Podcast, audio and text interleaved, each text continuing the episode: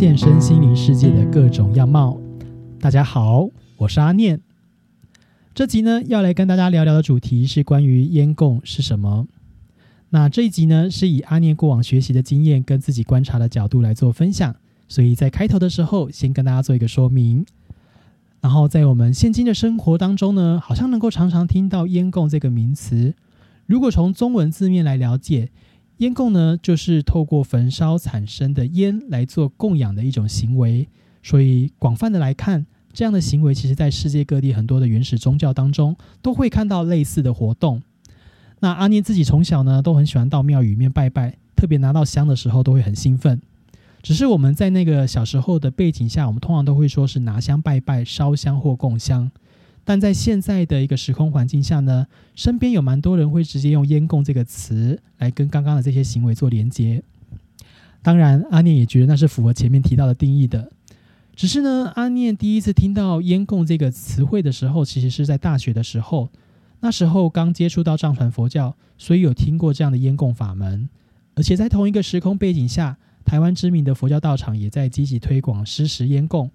所以呢，阿念对于“烟供”这个词的认识，其实是从佛教圈开始。但可能随着这样的法门的推广热度上来之后呢，近十年在台湾很多民间信仰场合，也都会开始用“烟供”这个词来跟烧香做一个连接。也有许多的制香厂商呢，会开始就是制造专属于烟供使用的烟供香。当然，也有延伸出一些烧特定香来补运的仪式。那阿念自己有接触过的是说烧元宝香供养神明，祈求神明能够将无形财转化为有形财，类似补财库的一种操作。当然，这个背后的运作原理是如何进行的，因为阿念没有深入研究，所以在这集不会做分享。那这集的烟供主要是要来跟大家分享自己所认识的藏传佛教的烟供法门，因为在早期阿念刚好有缘分曾经跟喇嘛学习过这样的一个法门。所以想说，利用今天的这一集的时间来跟大家聊聊。那每年藏历的五月十五呢，被定定为是世间的烟供日。这一天会有许多藏传佛教的团体进行大型的烟供的仪式，来广做供养跟布施。那今年的世界烟供日是在七月十三，然后国历的七月十三，农历的六月十五。那所以呢，在录制这一集的当下，离这天蛮近的。也看到了不少社群在积极推广这样的一个烟供的一个好处。只是藏传佛教为什么会有烟供的这个法门呢？常被提到的一个故事呢，大概就要回到就是西元八世纪时，啊，藏王次松得战，那时候李请呢，就是我们藏传佛教的开山祖师莲花生大士来到了藏地来创立僧团，弘扬佛法。那当时呢，预计要建造西藏的第一个寺庙佛寺来当做弘法的地点。只是在建造的初期啊，常常会发生一些就是无形众生的干扰，让整个进度被延误。所以呢，后来藏王就礼请的莲花生大士来看现场看看，了解一下，就是能不能怎么样的协助这件事情。那大家本来以为莲师可能会展现神通来降妖伏魔，但没想到莲师却请人开始收集了许多香木跟松木的树枝、美食，还有一些衣服。那等到了晚上的时候呢，他开始进行焚烧。并搭配一系列的经咒修持，然后来供养这些现场的无形众生。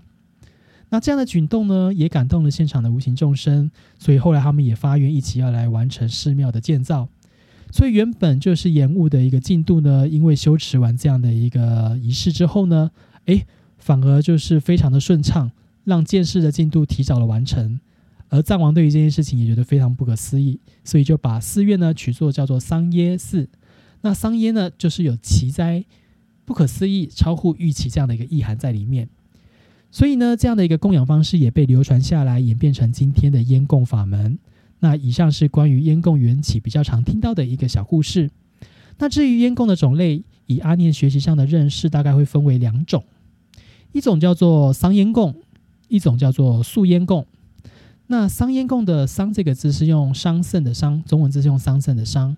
那它的中文蕴含有清净的意思，所以呢，桑烟供也被称为净供。那它的重点当然就是在清净跟净化。透过修持桑烟供的过程呢，可以来净化我们自身。对于三宝三根本，如果有一些过往不圆满的地方，可以透过这样子做一个忏罪净化。那当然，它也可以净化像是各类鬼神、无形众生的住所环境。当然也包含到我们自己的住所环境。所以，透过净化业障、清净环境，然后来达到累积资粮的一个状况，这个是桑烟供一个很大的目的。那修持时间上，就阿尼的学习的内容，基本上喇嘛是说没有时间上的限制，只是在一些特定的情境下呢，或者是一些传承，可能会建议是在上午修持桑烟供。那因为他们着重在于桑烟供的上供的这个重点，他们认为在上午供佛菩萨可能是比较适合的。那当然，第二个种类就是我们刚刚提到的素烟供。素烟供的重点在于透过烟。来布施食物给所谓的无相界的众生，达到累积福报资粮这样的一个目的，所以它就是布施来累积福报，这个是素烟供一个很重要的目的。那只是在素烟供当中呢，它又会分为了三种类型，这是阿念所认识的，一个称为叫做白烟供，白色的白；一个叫做红烟供，红色的红；还有一个叫做中阴身烟供。那白烟供呢？基本上它就是一个全素的一个材质，因为会讲到全素的材质，就表示有一些烟供不是全素的。那全素的材质呢，基本上呢，它在修持上也是没有时间上的限制，只是说就是在这样的一个供养对象里面呢，后来有一些呃传承可能会考量众生的特质，就是有些鬼神可能是傍晚才会出来，所以呢，他们会有说，就是建议可以在傍晚做修持。但基本上你要全天候有空修持都是非常好的。那刚刚提到的是白烟供，那另外一个是红烟供。那红烟供跟白烟供的差别就是在于红烟供是用荤食来做供养，所以呢，在佛教里面，除非有特殊的原因，通常是不会特别修持红烟供，因为它的沟通的对象也是。因为你供养的既然是荤食嘛，也就是说你沟沟通的对象可能是比较喜好这方面的一个鬼神，那当然一定是有特定的目的去做这样的一个修持，而且他的修行时间就一定是有晚有限定在晚上，所以呢，它是一个比较特殊的一个烟供的法门，所以一般是不会特别去做修持。那当然还有另外一个是针对的是中阴身对象，例如说像是刚往生的众生，只要是他在四十九天内，如果他还没有去呃。投胎的话，他还是中阴身状态的话，都有机会接收到这样的供养。那通常比较特别的是，在贡品里面会加一些长吉解脱的甘露丸，就是品尝之后可以得到解脱。所以透过烟的这样的供养，让他闻到这个味道之后呢，他就可以在中阴身的状态立马得到就是一个解脱。所以呢，这个就是烟供的种类，阿念所认识的。所以我们刚刚再帮大家整理一下，有两种主要类型跟目的的烟供，一个叫做以净化为目的的桑烟供。还有一种是以施食布施为目的的素烟供，那素烟供又会分为白烟供、红烟供跟中阴身烟供。那白烟供跟红烟供最大的差别就是在于一个是素的，一个是荤的，概念大概就是这个样子。所以呢，我们常见的烟供的形态大概就是桑烟供跟白烟供为主。那当然，阿念知道近期在台湾的一些呃团体也有在推广中医生的烟供，我觉得也是非常棒的。那当然。一般提到烟供，就会提到另外一个词汇，就是上供下施，指的就是供养的对象。那通常在供养对象可以分成分成四类。那许多仪轨会用四宾客来称呼，因为他们就是把烟供当做是一场宴会嘛，我要招待客人来这边来享用这样的一个美食跟所有的贡品。那前两种宾客呢，其实就是我们佛教的重要名词，叫做三宝三根本。那就三宝呢，当然就是指的是佛法僧。那三根本呢，就是上师、本尊、空行护法。那当然这是前两种宾客。那第三种跟第四种宾客，当然就是一切的六道有情，然后还有就是我们常常在民间会听到的冤亲债主。所以呢，这个就是上供下施的各个对象。前两种对象呢，三宝三根本是上供，那六道有情跟我们的冤亲债主就是下施，就是我们要布施食物的对象。所以呢，我们会知道，其实，在修持烟供的法门，他所想象到要帮助、要供养跟要布施的一个对象，其实是非常圆满、非常广泛的。当然，曾经有人在讨论说，那到底我们这样的布施能不能真的利益到这些众生？因为经典上可能会有一些不同的记载。那我们在这边就不做多做讨论，只是我们在一般来讲的对烟供的理解是有这四个供养的对象。那至于烟供的物品啊，不论是桑烟供还是素烟供，基本上都会一定焚，都会一定焚烧一些特定的香木，像是啊柏枝、白檀香、沉香、松枝之类的。那如果做的是湿食烟供，就是像是白烟供的话，会再加一些食物进去。那例如说，可能我们常听到有所谓的三白三糖，或者是三白三甜，就是可能乳酪、牛奶、酥油、蜂蜜跟糖之类的。那还会有一些药材啊，例如说是藏红花、丁香、豆蔻、乳香、诃子，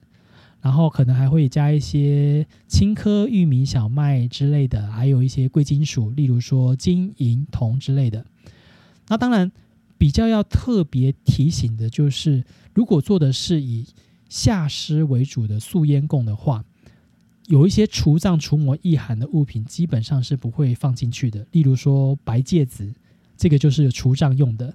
所以呢，我们在准备烟供的物品的时候，其实都会要特别注意一下它的成分。不过呢，因为现在市面上都有很多专业的厂家帮我们把这样的一个配方都已经做成现成的香粉商品可以做购买，所以大家如果真的是对烟供的一个呃法门有兴趣，后续想要来准备烟供物的话，其实可以跟这些专专业的厂家去做询问，然后再看一下里面的成分去做个对照。也许就可以帮助自己避开掉一些就是地雷的部分。那阿念自己是会在购买的时候习惯看一下里面的内含物。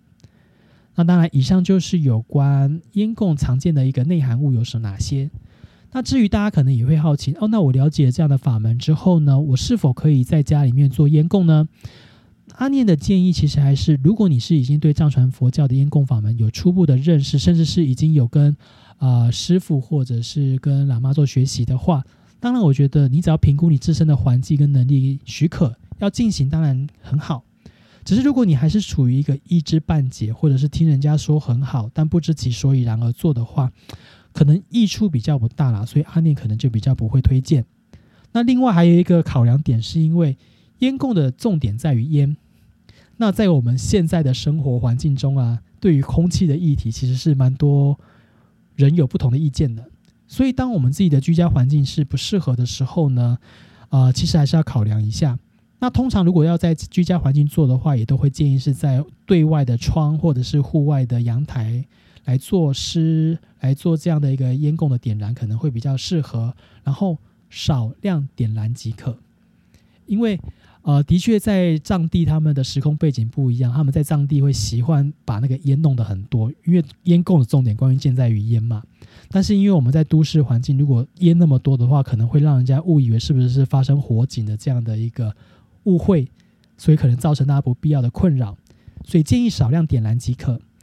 那当然，如果你是对烟供法门有兴趣，环境不允许。或者是你刚刚是上面讲的，就是有些有有一点了解又不太了解，想要再深入了解的话，都建议大家可以先去亲近生活周遭的藏传佛教的一个道场，然后如果他们有烟供法会，都可以先从参加法会开始来了解这样一个法门，我觉得都是一个不错的方式。那当然呢，早期烟供的法门的推广啊，就是。为了接地气，阿念会觉得有蛮多的大德会不断的强调功德利益的部分，我觉得这很好，因为的确就是要先让大家知道好处在哪里，才会有一个吸引的点，让大家去了解背后的内容。但其实呢，在深入了解之后，才会知道这些功德利益的是有前提的，也就是修持的背后要了解它的一些呃目的跟意涵。那我们从桑烟供跟苏烟供的体会当中，可以理解到，桑烟供既然是讲清净嘛。然后又会了解净化自己罪障的概念，所以它就有点像是在我们要做内省忏罪，然后去把自己一些不圆满的地方做一个精进改善，来净化自己的障碍。那素烟供呢的关键重点是在于布施施食给一些无相界的众生，所以它就是在修持布施波罗蜜，去累积我们自己的福德资粮。所以关键在于我们以一个良善的动机，然后种下善的种子之后。那透过不断不断的一个灌溉跟努力，就是不断的去做这样的一个修持，去累积一个福报资粮，然后让这个善的果报可以去成就，达到我们所谓的功德利益。所以这个其实才是完整烟供的一个对我们有好处的一个运作的模式。当然，动机对了，烟供中供养的这些佛菩萨跟护法，也会因为他们的誓愿跟他们的一个誓言，而一定会来帮助我们，因为。他们就是因为有发了这样的誓愿，然后他们已经成佛了，所以他们要度众这件事情是他们坚定不移的一件事情。但是关键点是我们是不是先有达到就是所谓的佛弟子身份该做的这件事情？所以呢，重点是在于我们要如理如法的修持。那只要是我们是如理如法的话，那当然我们自然透过这样的修持就可以获得他们的协助与指导。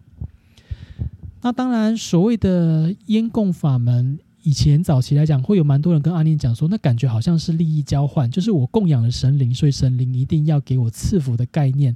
但相信透过今天阿念的介绍之后呢，大家会了解，其实烟供法门并不是这样的一个概念在做一个运作的。那当然呢，要如何从烟供法门中获得正向的助力？那刚刚刚阿念自己的体悟是说，就是透过烟供的练习，持续的来净化自己的身心灵，然后忏罪，然后改进，然后并实践布施利益他人的行为。然后帮助自己，就是把这些障碍都驱除之后，当然那些善的能量的累积之后，然后因为没有障碍嘛，它就可以好好的发挥，我们自然而然就可以获得各方面的助力。所以呢，这个就是有关烟供它能够对我们影响带来好处影响的一个运作模式。那当然，烟供的这个主题，因为其实真的还有蛮多细节可以做分享，但时间有限，所以今天就先聊到这里。至于市面上其他民间的一些烟供的一些仪式，跟法门，像是烧元宝香、补运香等，那因为阿念没有太多的了解，所以就不会再做介绍。那只是呢，大家如果有兴趣的话，其实应该都可以去问这些推广的人，他们背后运作的道理如何。那透过自己有智慧的思考之后，再决定是否要尝试哦。当然，阿念是觉得这些仪式性的东西，有时候帮自己的生活增添一点色彩是没有问题的，但凡事适可而止。就是除了祈求上天的协助以外，不要忘记我们自身的努力才是最重要的关键。以上就是本次跟大家分享的内容。如果有想要回馈，或有想要听阿念分享其他的主题，都欢迎留言。也邀请大家可以按赞追踪阿念的 FB 粉丝团，掌握及时分享资讯。我是阿念，感谢大家的收听，我们下次空中再相会喽，拜拜。